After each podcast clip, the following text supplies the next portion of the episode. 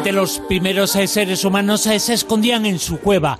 Era el lugar de refugio. Ahora la casa, las casas hacen ese papel, son como las cuevas. Y lo comentamos esa noche aquí en Eureka con Mado Martínez. Amado, muy buenas, ¿qué tal? Buenas noches. Fíjate, es que siempre que hablo de casas, hacen ese papel históricamente, antropológicamente, de cuevas.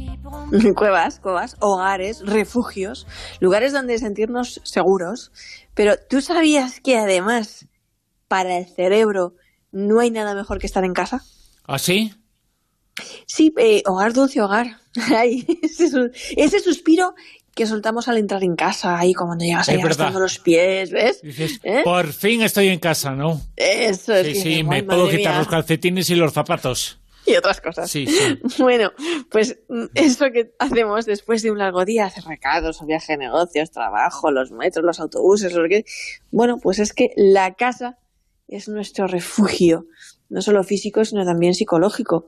¡Qué bien se está en casita! Pues sí, y acaba de salir publicado un estudio en la revista Neurochemistry y eh, pues está liderado por Felix Meyer, entre otros, que acaba de demostrar que para el cerebro no hay nada mejor que estar en casa.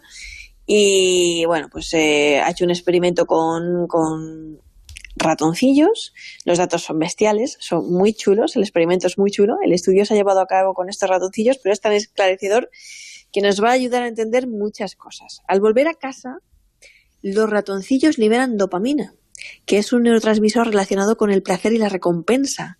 Pero es que además el efecto es similar al que produce una dosis de cocaína. es regresar a casa y ponerse en marcha esta química del placer, según estos científicos de la Universidad de la, bueno, de Florida Atlantic University de Estados Unidos. Es como volver a la cueva. Literalmente. Oye, ¿la cueva, la casa es siempre dulce? Porque hay un dicho y una palabra y una frase que es hogar, dulce hogar. ¿Los hogares son dulces? Mm, cualquier cueva no vale. Eh, dato importante que ha revelado también este estudio. Eh, cualquier casa no es un hogar. Los, no, los ratoncillos experimentaban esta sensación de placer al volver a su jaula habitual, que era donde tenían estas sensaciones de placer y confort. Si las ponías en otra casita, en otra jaulita, no sentían lo mismo, cosa que ha permitido además a los investigadores a llegar a la conclusión de que el hogar está en el cerebro al final. O sea, que el dinero puede comprar una casa, pero no un hogar, siempre se ha dicho.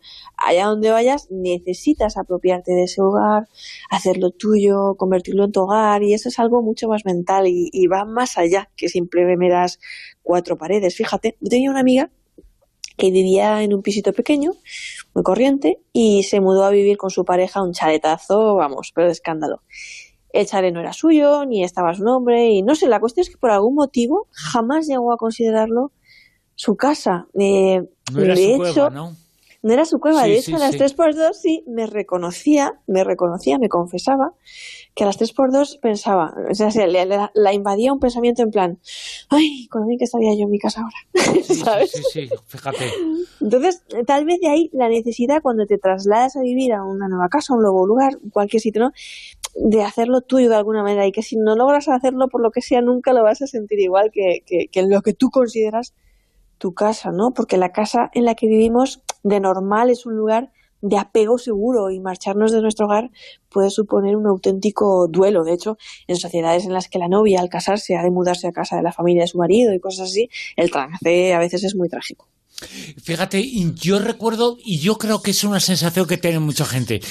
Yo he vivido siempre de alquiler, las casas mías han sido siempre de alquiler, y cuando iba a alquilar una casa, cuando me iba a cambiar, yo me decía a mí mismo, solamente me quedo con aquella casa porque costaban todas eh, más o menos iguales, porque buscas en un entorno de precio, pero hay casas eh, buenas, hay casas eh, mejores, más grandes, más pequeñas, pero la sensación, yo me fiaba de la sensación de que yo dijera y pensara que esta es en mi casa, porque lo que estaba diciendo seguramente, este es en mi hogar, seguramente igual no era el mejor, no era el más espectacular, pero era el que yo sentía más mío.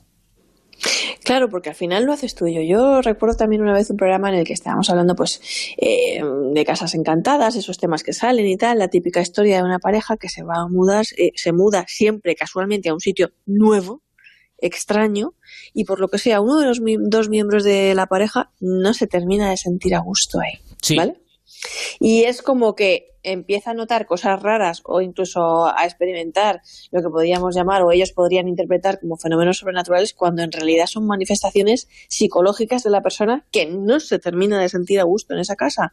Y es la típica pareja que al final abandona... de esa forma. Sí, y que al final acaba abandonando esa casa. ¿no? no, es que estaban cansadas, es que estaban encantadas, es que estaban... No, es que no era tu casa, ¿no? Yo me acuerdo de un caso en específico, además, que el estrés le había ocasionado tanto trauma a la, a la chica que incluso había llegado a sudar sangre ella. O sea, no era la casa la que sangraba, en plan, casa sangrante, no, era ella. Un fenómeno que se llama hematohidrosis, que se produce bajo condiciones de estrés extremo, la que había llegado a manifestar y pues esa inquietud, esa, esa angustia de no encontrarse a gusto en ese lugar. Y Incluso la ciencia ha demostrado el hecho de que comprarse una casa, con todo lo que eso implica, pero el hecho ya de comprarla, la hipoteca también, evidentemente, pero el hecho de comprarla ya genera estrés. Hay, la ciencia conoce perfectamente cuáles son las reacciones cuando nos enfrentamos a un cambio de vivienda, a un cambio de casa, y cuando vamos a comprar, que seguramente es la compra más importante que vamos a hacer en nuestra vida. Pues la verdad es que sí, seguro que hay un montón de personas que ahora mismo nos están oyendo y se le está pasando por la mente o se está acordando en algún momento de ese momento en el que tuvo que comprarse una casa, mudarse de casa o hacer reformas en casa, que para muchas personas también se ha convertido a veces en una auténtica pesadilla, ¿no? Y, y, bueno, también... Pero es una eh, pesadilla medible, objetivable. Sí, sí, sí, hablando, ¿eh? sí, sí, sí, y con, y, con muchos matices, pues que no es lo mismo hacerlo solo que hacerlo acompañado, mm. eh, algunas parejas, que, y hay diferentes reacciones, algunas parejas que se lanzan a vivir juntas, a buscar piso, el hogar común, la compra de una casa, reformas, construir, discuten acaloradamente, o sea, algunas se divorcian a mitad de obra. Sí, sí, sí, sí. es cierto. Y eh, es como que la casa saca, o sea, ese proyecto de encontrar un lugar saca lo peor y lo mejor de cada uno. Se sienten, mm, otras se sienten más unidas todavía y disfrutan enormemente y puede ser un catalizador de conflicto y ruptura o una aventura muy ilusionante. En cualquier caso, la casa también refleja cómo eres tú. Muchas veces se, dice parejas que llevan toda la vida juntos, muchos años juntos, eh, que se casan. Igual no es el hecho de casarse lo que genera posteriormente el divorcio, la separación, después eh, de estar mucho tiempo juntos, sino ese a una casa, una casa en la que quieren construir su vida. Seguramente es eh, la casa la que tiene el problema y no la pareja. A ver, hay una frase en España que dice el casado, el casado casa quiere, ¿no? ¿Vale? Casa quiere, pero tiene Por eso se llama así. Claro, pero tiene que ser un lugar en el que mm, se sientan a gusto las dos personas, ambas personas, la pareja. Yo también conozco parejas que a lo mejor han estado viviendo en determinado pueblo o en determinada casa y todo eran problemas, discusiones, no se, no, no se terminaba de sentir bien la pareja y tal. Y de repente eh, porque ya llevaban arreglándolo por cualquier motivo, se han mudado a vivir a otro lugar. Y chicos, han cambiado de la noche a la mañana, tanto a nivel de pareja como a nivel personal, es decir, la casa es importante. Eh, sentirte eh, en tu hogar, hacerla tuya, si hay un sitio en el que tú no logras, por lo que sea, encontrar tu sitio, al fin y al cabo, es que es eso, es que va de encontrar tu sitio, pues eso puede llegar a generarte muchísima frustración, ¿no? Entonces es un poco como, bueno, vamos a sopesar aquí y una de dos, o hago mi sitio de, este lugar mi sitio o encuentro mi sitio, ¿no? Pero sí, hay que, hay que reaccionar y hay que valorarlo todo y analizar qué es lo que estamos sintiendo. Muchas veces eh, decimos la expresión, tengo que cambiar de aires. Igual no es eso, o los aires son la casa, es la cueva, no es eh, tu vida, es eh, dónde haces tu vida.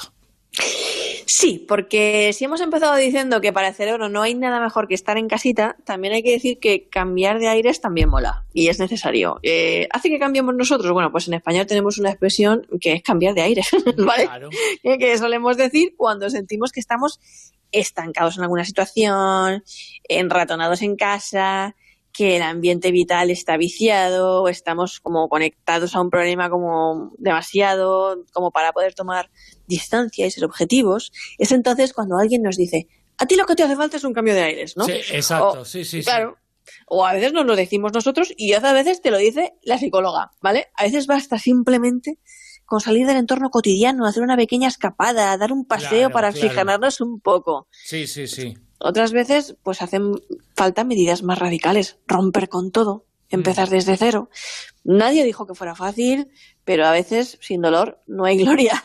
Y tampoco encontramos siempre los apoyos necesarios para hacerlo, lo sé, ni tan solo a veces la comprensión de quienes nos rodean, a veces todo lo contrario, esos anticipadores de desgracias que te están diciendo, no, porque tal, porque cual, ¿no? Críticas, obstáculos. ¿Da miedo? Sí, como cualquier otra cosa nueva que emprendemos, un trabajo, mudarnos a ir a otro lugar, me gustará, podría hacerlo. Bueno, durante el proceso seguro que ganas autoestima. En muchas ocasiones eh, la casa también representa eso que en psicología se conoce como la zona de confort. la zona de confort. Pero, ¿sabes que además cambiar de aires alarga la vida? ¿Ah, sí? Sí. Comprarse una casa, bueno, no comprarse, sino cambiar, cambiar de, de casa. cambiar de aires. Sí, sí, sí, De aires, sí, de lugar. Pues es que resulta que lo, sabemos porque las serpientes que cambian de aires viven más años, según un estudio de la Universidad de la Sorbona de Francia. Y si te fijas desde el punto de vista epigenético, tiene bastante sentido, porque del mismo modo que el ser humano necesita una, una dieta rica y variada, una microbiota diversa, cuanto más diversa mejor, combina el sano descanso con deporte y acción, tomar el sol pero protegerte bajo la sombra, bueno, pues también necesita exponerse a diferentes entornos y cambiar de aires. Cuanto más te expongas a diferentes entornos, más fortaleces tu sistema inmune y cuanto menos te expones al mismo entorno, menos riesgos corres. ¿Qué quiere decir con esto? Pues, por ejemplo, que vivir toda la vida en una ciudad altamente contaminada por la polución o por determinados niveles de radiación, o en comarcas donde fumigan con ciertos productos fitosanitarios, la viña o lo que sea, es estar constantemente expuesto al mismo elemento. Así que esto es como tirarse la vida comiendo únicamente atún, genéticamente hablando, ¿vale? Entonces cambiar de aires, aunque sean tóxicos, es bueno pues eh, tenemos eh, que comer cosas diferentes y ver cosas en diferentes. En este caso, una casa diferente nos puede ayudar en el futuro, nos puede ayudar a que el Eureka sea todavía más eh, grande y se exclame todavía más. Eureka es el nombre de la sección que aquí, cada sábado por la noche, contamos con Amado Martínez. Amado, muchas gracias. Un abrazo grande.